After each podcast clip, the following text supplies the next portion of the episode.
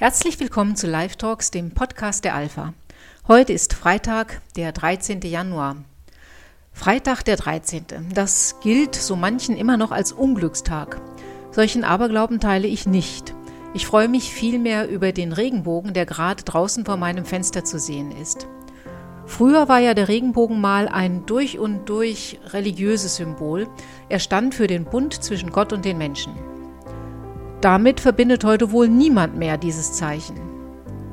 Wenn beispielsweise auf dem Reichstag eine Regenbogenflagge weht, wie bereits geschehen, dann nicht, um die Politiker ähm, in diesem Fall eben unter den Schutz des Höchsten zu stellen, sondern um die Verbundenheit mit einer bestimmten gesellschaftlichen Lobby zu signalisieren.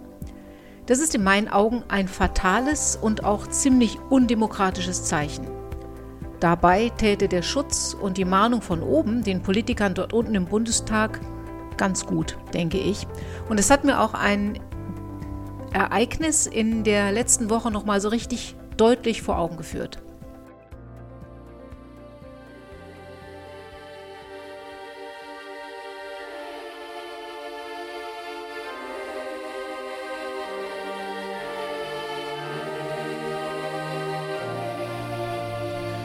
Am Tag der Beerdigung von Papst Benedikt stand ich nämlich auf dem Platz vor dem Petersdom. Ich hatte gerade mit Journalisten von CNN, Fox News und RTL über den verstorbenen Papst und seine Bedeutung für die Katholiken in Deutschland gesprochen. Da klingelte mein Telefon. Am anderen Ende war ein mir ganz gut bekannter deutscher Journalist, der mich darüber informierte, dass äh, es eine ganz neue, unsägliche Eskapade einer deutschen Politikerin gegeben hat der offensichtlich jeder Anstand und jedes Taktgefühl abgeht. Es handelte sich um die Bundesfamilienministerin Lisa Paus. Sie hatte erklärt, just an diesem Tag, sie wolle den Paragraphen 218 aus dem Strafgesetzbuch streichen. Die vorgeburtliche Kindstötung gehört zu den Straftaten gegen das Leben und deren Verbot ist daher in diesem Bereich des Strafgesetzbuches geregelt, wo es eben insgesamt um Straftaten gegen das Leben geht.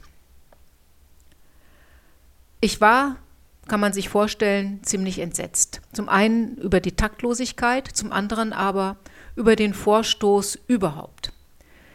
Diese Forderung von der Bundesfamilienministerin Lisa Paus, Bündnis 90, die Grünen, dieses Verbot vorgeburtlicher Kindstötungen aus dem Strafgesetzbuch zu streichen, wird ja nicht dadurch besser, dass sie es immer wieder wiederholt.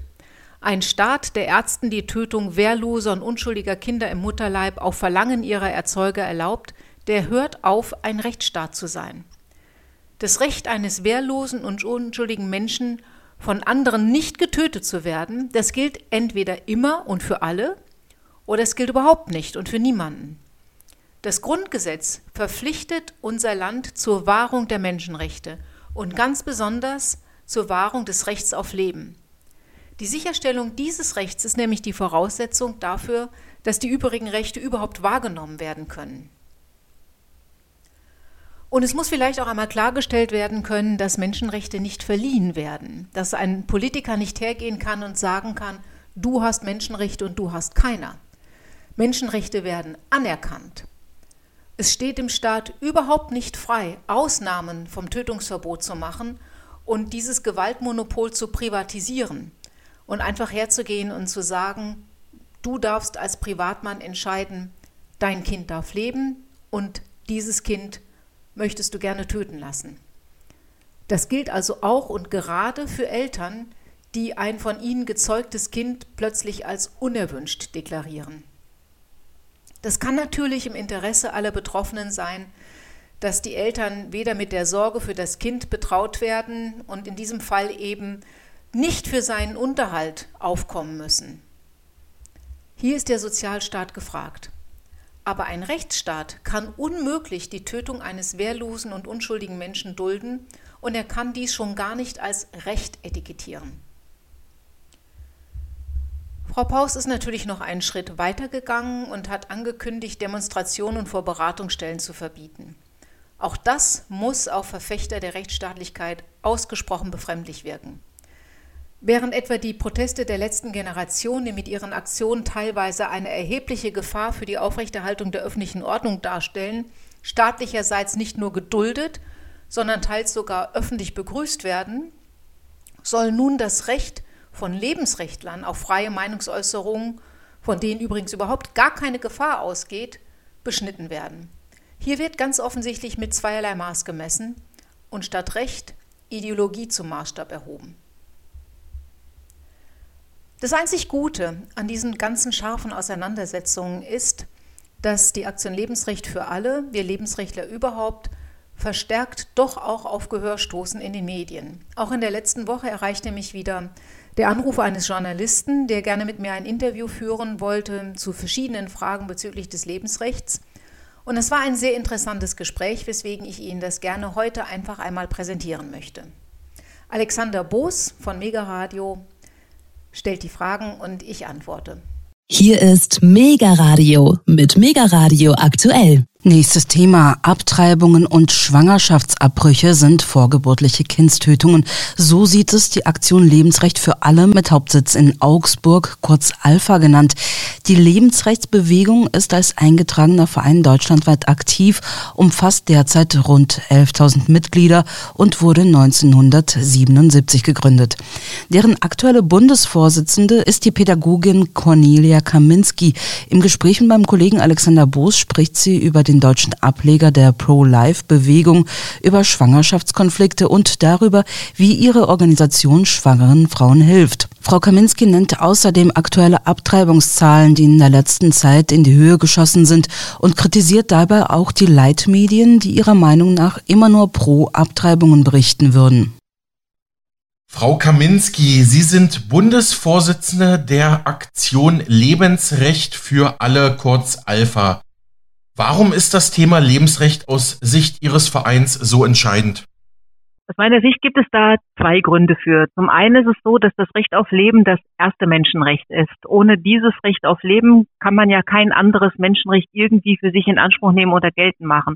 Also sind sozusagen alle Menschenrechte, das ist das eine. Und das zweite ist, dass eine Gesellschaft, die das Lebensrecht anderer Menschen nicht achtet, damit die Menschheit in zwei Klassen teilt. Das die eine Gruppe, die man töten darf, und dann die andere, die darüber entscheidet, wer getötet werden darf.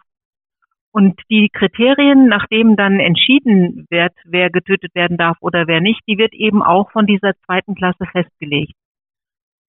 Mhm. Und meine Frage ist dann natürlich, woran richten sich die Kriterien aus? Oder anders gefragt, wann ändern die sich? Also wann fällt es dieser zweiten Klasse beispielsweise ein, dass nicht nur ungeborene Kinder getötet werden dürfen, sondern auch andere Menschen, die vielleicht ähm, der Gesellschaft irgendwie zur Last fallen. Und das halte ich für äh, ausgesprochen schwierig. Hm, verstehe einen Punkt. Können Sie vielleicht noch mal für unsere Hörerschaft den Begriff Lebensrecht definieren? Vielleicht weiß es nicht jeder, was damit gemeint ist. Ähm, ja, was damit gemeint ist, ist, dass wir, ähm, weil wir Menschen sind, als Menschen ein Recht darauf haben, leben zu dürfen. Und das hängt natürlich auch damit zusammen, dass wir Träger von Menschenwürde sind. Und das sind Rechte, die uns ähm, nicht zugesprochen werden, die uns nicht irgendwie erteilt werden von irgendjemandem, sondern die wir haben, weil wir sind, weil wir Mensch sind. Das heißt, es kann bestenfalls anerkannt werden, aber nicht zugesprochen werden. Und deswegen kann man sie uns auch nicht absprechen. Man kann sie uns nicht einfach nehmen. Und in welcher Beziehung stehen dann ja Abtreibungen zu diesem Thema? Naja, bei einer Abtreibung wird einem Mensch das Recht auf Leben genommen. Da wird gesagt, ähm, mein Recht auf Selbstbestimmung ist mehr wert als dein Recht auf Leben. Und im Zuge dieser Abwägung von Rechten entscheidet dann äh, die Frau, hat auch unser Gesetzgeber entschieden, dass es ähm, zwar nicht rechtens ist, ein Kind vorgeburtlich zu töten, aber dass es zumindest nicht mit Strafe bewährt werden sollte. Dass also eine Frau, die in diesem Schwangerschaftskonflikt ist, das Recht haben, äh, nicht das Recht haben kann, aber die Möglichkeit haben sollte, die Schwangerschaft eben durch Abtreibung des Kindes zu beenden. Äh, Frau Kaminski, wie sieht die tägliche Arbeit Ihrer Organisation aus, beziehungsweise die Bildungs- oder Aufklärungsarbeit? Was, was machen Sie so? Was bieten Sie an?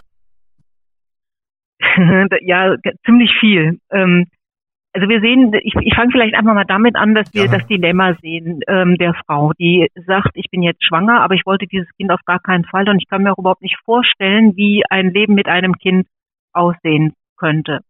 Und es ist moralisch nicht vertretbar, die Frau dann, und auch gar nicht machbar, irgendwie dazu zu zwingen, dieses Kind dann trotzdem auszutragen. Was man aber machen kann, und das ist das, wofür da wir da sind, ist, ihr Perspektiven aufzuzeigen, wie ein Leben mit dem Kind gelingen kann und wie sie trotzdem ähm, auch glücklich werden kann mit dem Kind.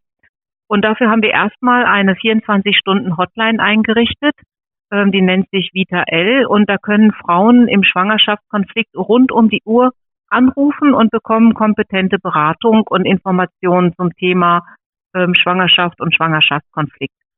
Dann haben wir eine Patenaktion. Das heißt, äh, unsere ähm, Babypaten stehen einfach bereit und sagen, wenn du Geld brauchst, weil das das Problem ist, wenn du dir das Kind finanziell nicht leisten kannst, dann springen wir ein und ähm, wir geben im Grunde genommen als Alpha das Geld, stellen wir zur Verfügung, was notwendig ist. Dann haben wir Patinnen für neun Monate, die die Frau dann nicht finanziell, sondern einfach persönlich begleiten und sagen, schau mal, ich gehe mit dir zu den Behörden, ich helfe dir vielleicht beim Umzug, ich mache mal Babysitter für die Erwachsenen oder für nicht für die Erwachsenen, Quatsch, aber für die anderen Kinder, die schon da sind. Das ist so der ganze Bereich, den wir abdecken im, zum Thema Schwangerschaftskonflikt, um einfach der Frau alles zu geben, damit ihr das Ja zum Kind möglich wird. Und dann sorgen wir uns auch um äh, Menschen am Lebensende, da machen wir politische Arbeit um einfach darauf hinzuweisen, dass palliative Versorgung wichtiger und besser ist als ähm, der schnelle Tod.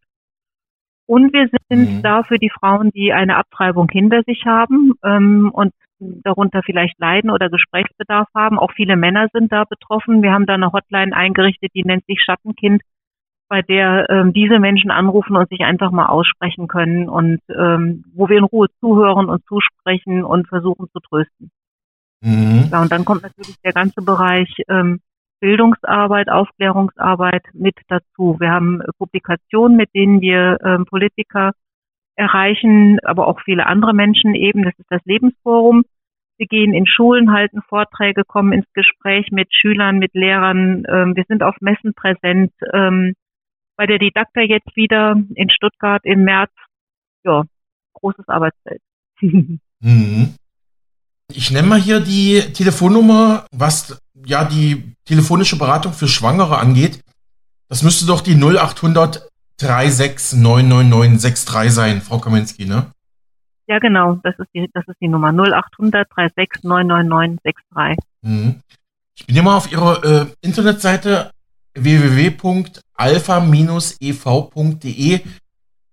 Da äh, findet sich zum Beispiel in, in Kalender, da haben sie auch einige ähm, Veranstaltungen hier schon genannt, zum Beispiel dieses Projekt Schattenkind, das haben sie ja schon genannt, aber sie bieten auch gemeinsame Betkreise an oder auch Online-Patinnen-Schulungen.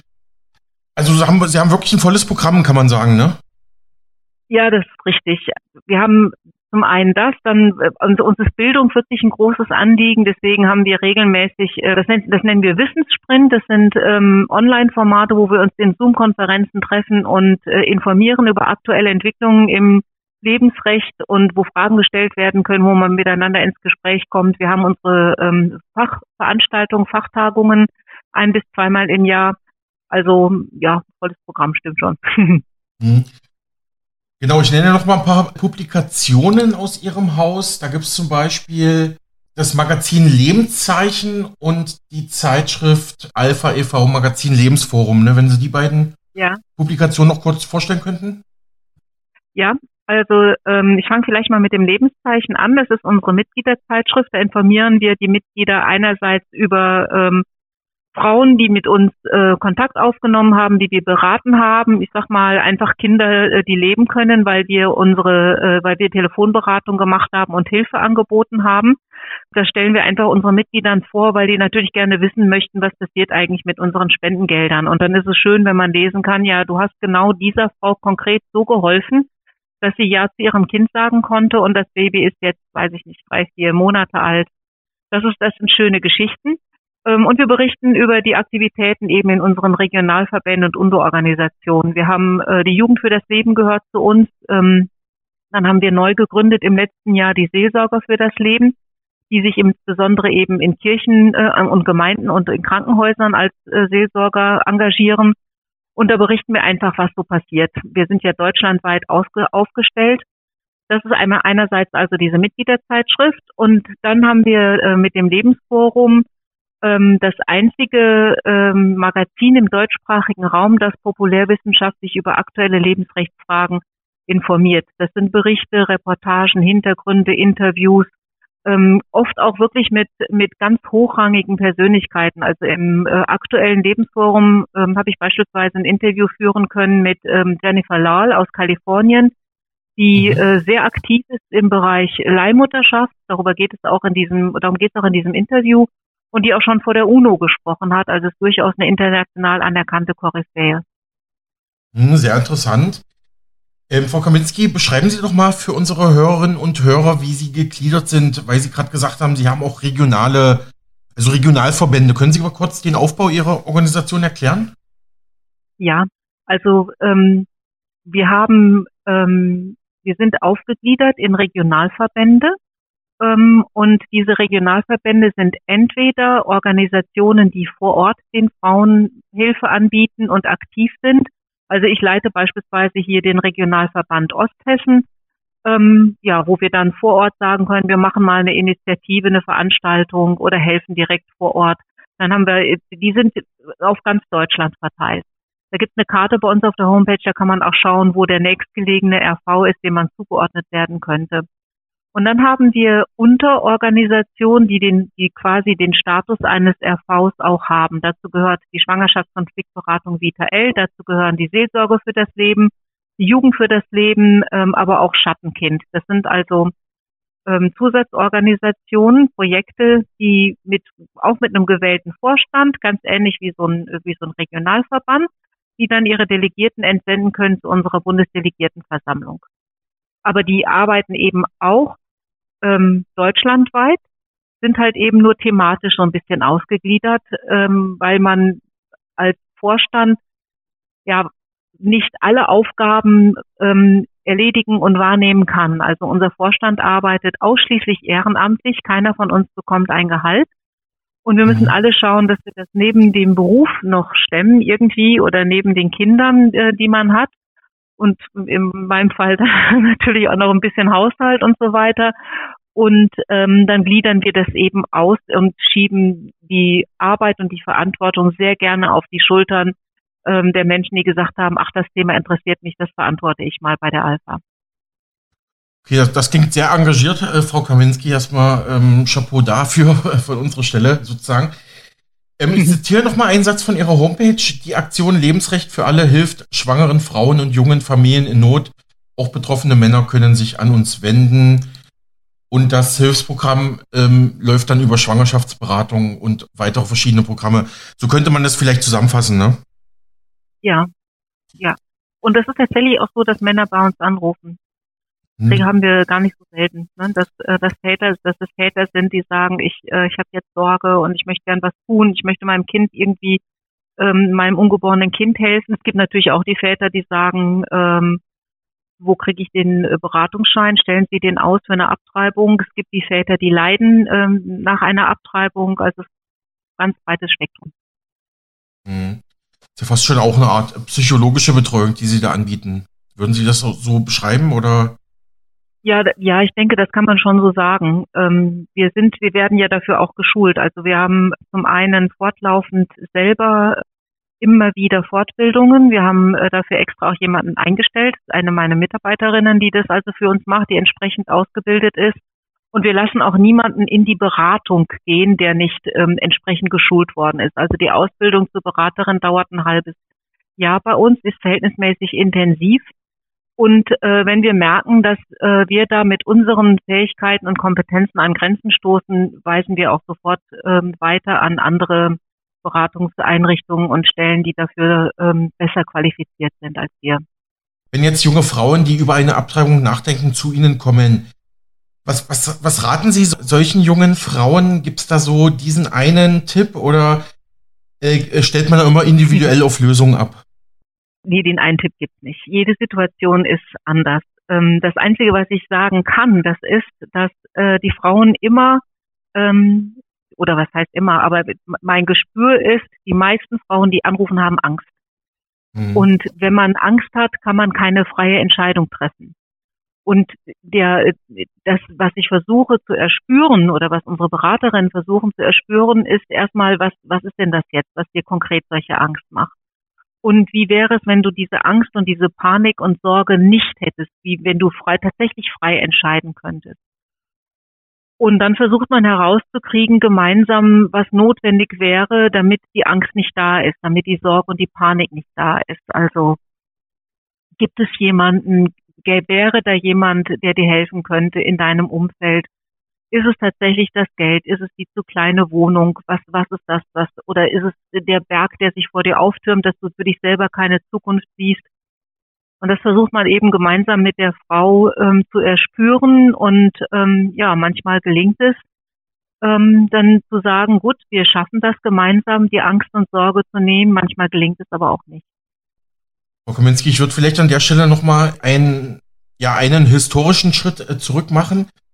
Wenn man sich mit diesen Themen beschäftigt, liest man ja immer, im Prinzip war die Einführung der modernen Verhütungsmittel, vor allem der Pille für die Frau, das war ja so ein Wendepunkt in der Geschichte. Seitdem war es ja nicht mehr unbedingt, dass man nach einem Akt des Geschlechtsverkehrs äh, schwanger wurde, äh, sondern man konnte sozusagen die Natur austricksen ein bisschen. Das hat ja auch zu dieser Liberalisierung im Sexualleben geführt. Wie, wie blicken Sie auf diese historische Epoche jetzt mit Blick auf Ihre aktuelle Arbeit, Frau Kaminski? Ja mit, ähm, mit, mit ganz unterschiedlichen Gedanken, die mir da durch den Kopf schießen. Also zum einen ist es so, dass die, die Abtreibungszahlen natürlich mit, mit mittels oder aufgrund der Verhütungsmedikamente nicht runtergegangen sind, sondern raufgegangen sind. Mhm. Das ist eine Entwicklung, die mhm. lässt sich gar nicht leugnen. Und das hat, das hat ganz sicher etwas damit zu tun, ähm, dass diese Sicherheit, die uns ähm, vermittelt wurde, dass also äh, die Pille ganz zuverlässig Schwangerschaften verhüten würde, dass das nie gestimmt hat. Das hat immer okay. nur dann gestimmt, ähm, zu dem hohen Prozentsatz, der da angegeben wird, wenn sie absolut zuverlässig und entsprechend äh, der Verordnungen eingenommen wird. Das ist aber gar nicht so einfach. Und ähm, dann kommt dazu natürlich, dass ähm, wir als Gesellschaft uns daran gewöhnt haben, dass die Pille ein ganz geändertes Sexualverhalten ermöglicht hat, weil man eben gedacht hat, es gibt diese Sicherheit in der Verhütung. Und dass jetzt auf der anderen Seite Frauen zusehends es leid sind, dass sie die Pille schlucken sollen.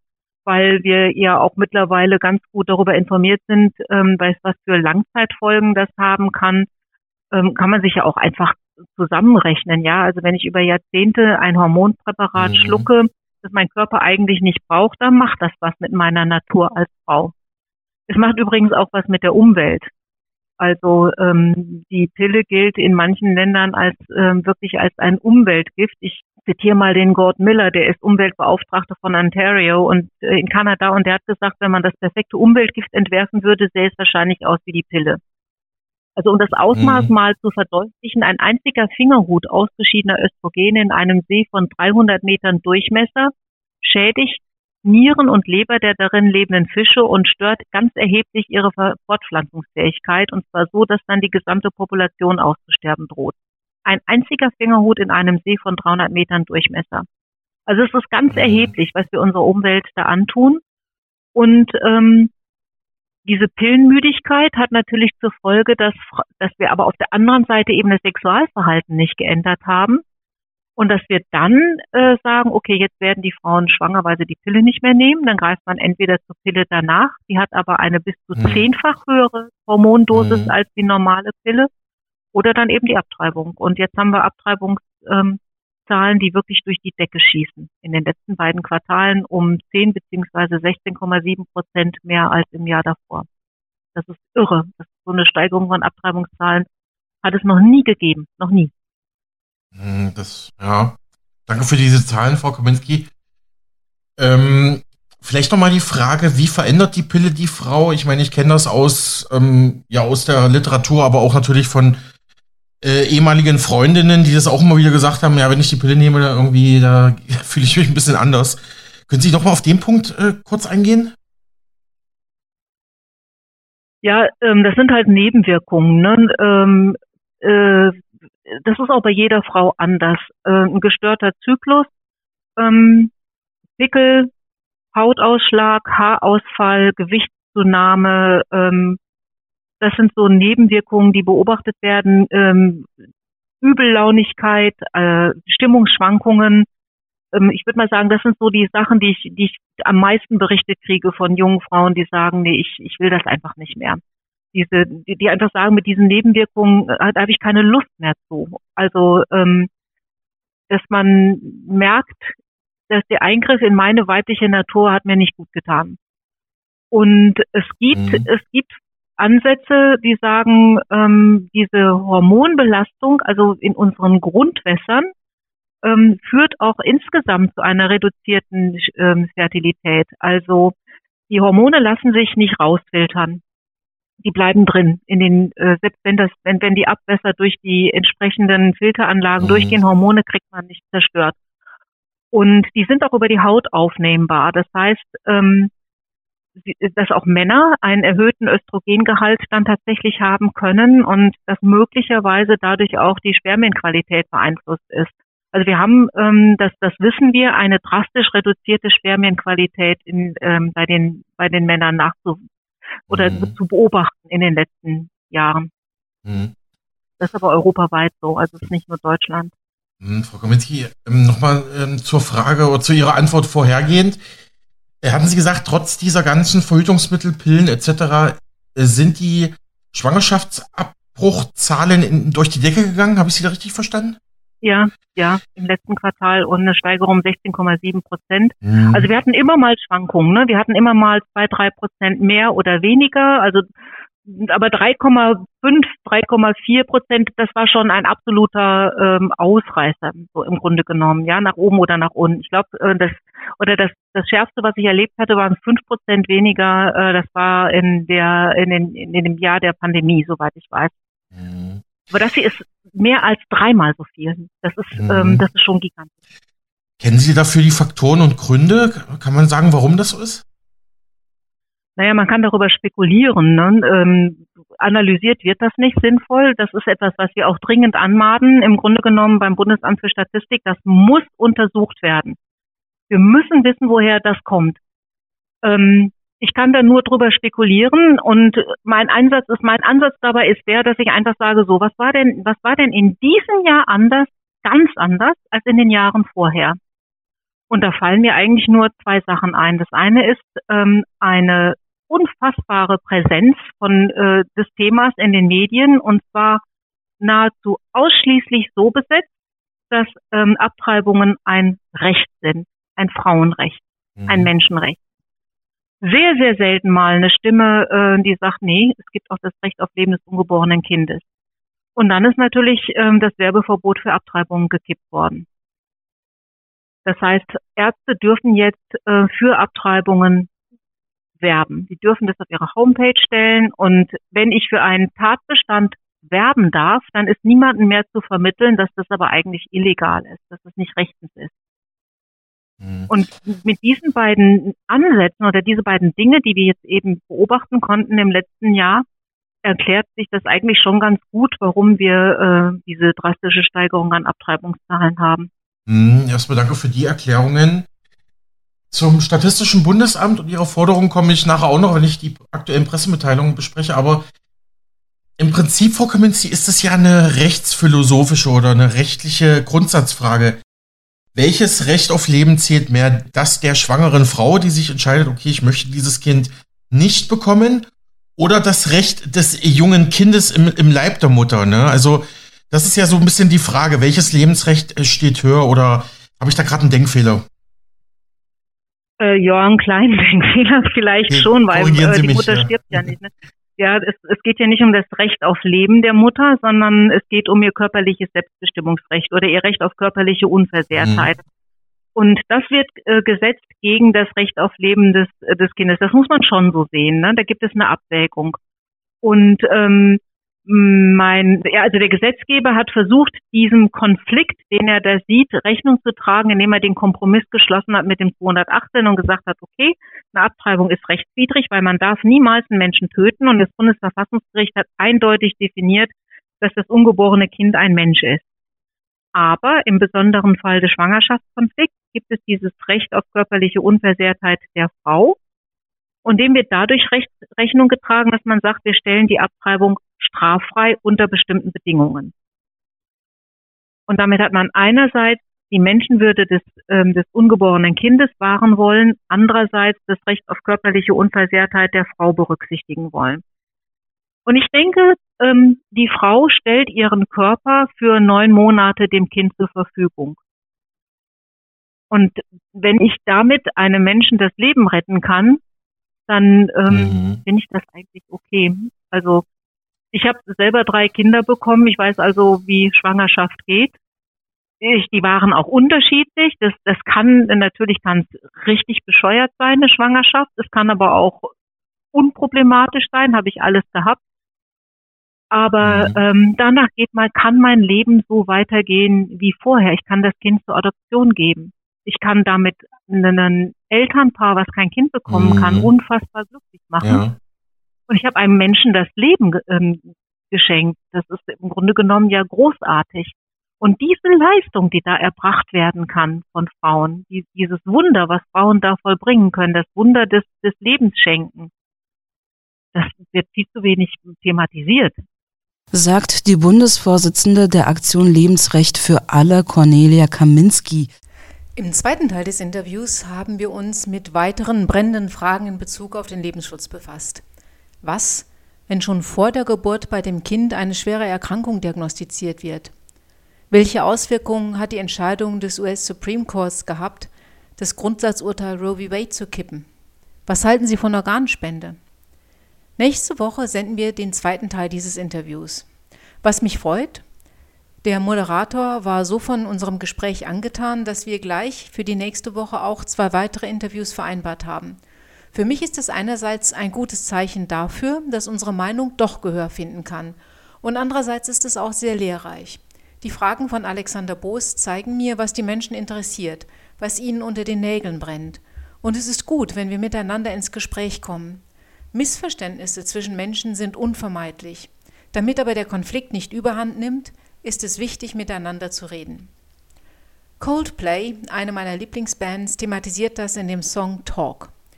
Sie nutzen dieses Lied, um den Menschen zu sagen, dass beide Seiten innehalten und eine Pause einlegen müssen, wenn die Dinge unklar werden. Erst wenn die Gemüter sich beruhigt haben und jeder genau weiß, was er eigentlich denkt und sagen will, erst dann sollte man seine Meinung äußern, aber gleichzeitig immer auch ein offenes Ohr haben. Coldplay mit Talk.